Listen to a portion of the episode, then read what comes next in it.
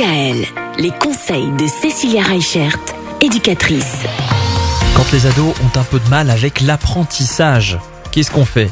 Bon, bah surtout, on compare pas aux petits camarades. Alors souvent, on compare à la cousine qui a fait HEC, on compare avec son cousin qui a fait une seconde générale.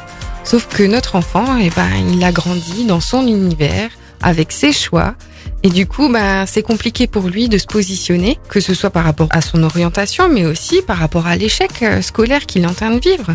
Et souvent, ben, qu'est-ce qui se passe? L'échec amène l'échec. Quand on a une mauvaise note au dernier DM de maths, et eh ben forcément le suivant, il en découle du précédent. Mm. Donc euh, souvent, c'est un cycle infernal qui s'enchaîne. Qu'est-ce qui se passe? Bah, Du coup, l'enfant, il voit qu'il a de mauvais résultats, il baisse les bras. Les parents, du coup, menacent, punissent. Et ben, ça rajoute des conflits supplémentaires. Et euh, arrive petit à petit le moment où du coup le jeune il se trouve nul, il a une mauvaise image de lui et du coup on découle encore vers autre chose.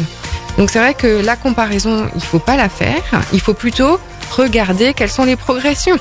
Donc euh, plutôt que de l'incliner, on va l'encourager. Et ce que je peux vous conseiller aussi pour mieux comprendre votre ado et pour que votre ado vous comprenne mieux, c'est le livre de Françoise Boucher. Ça s'appelle le livre qui explique enfin tout sur les parents.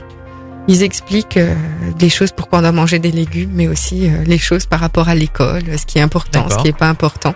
C'est un livre BD, c'est super sympa, donc de Françoise Boucher.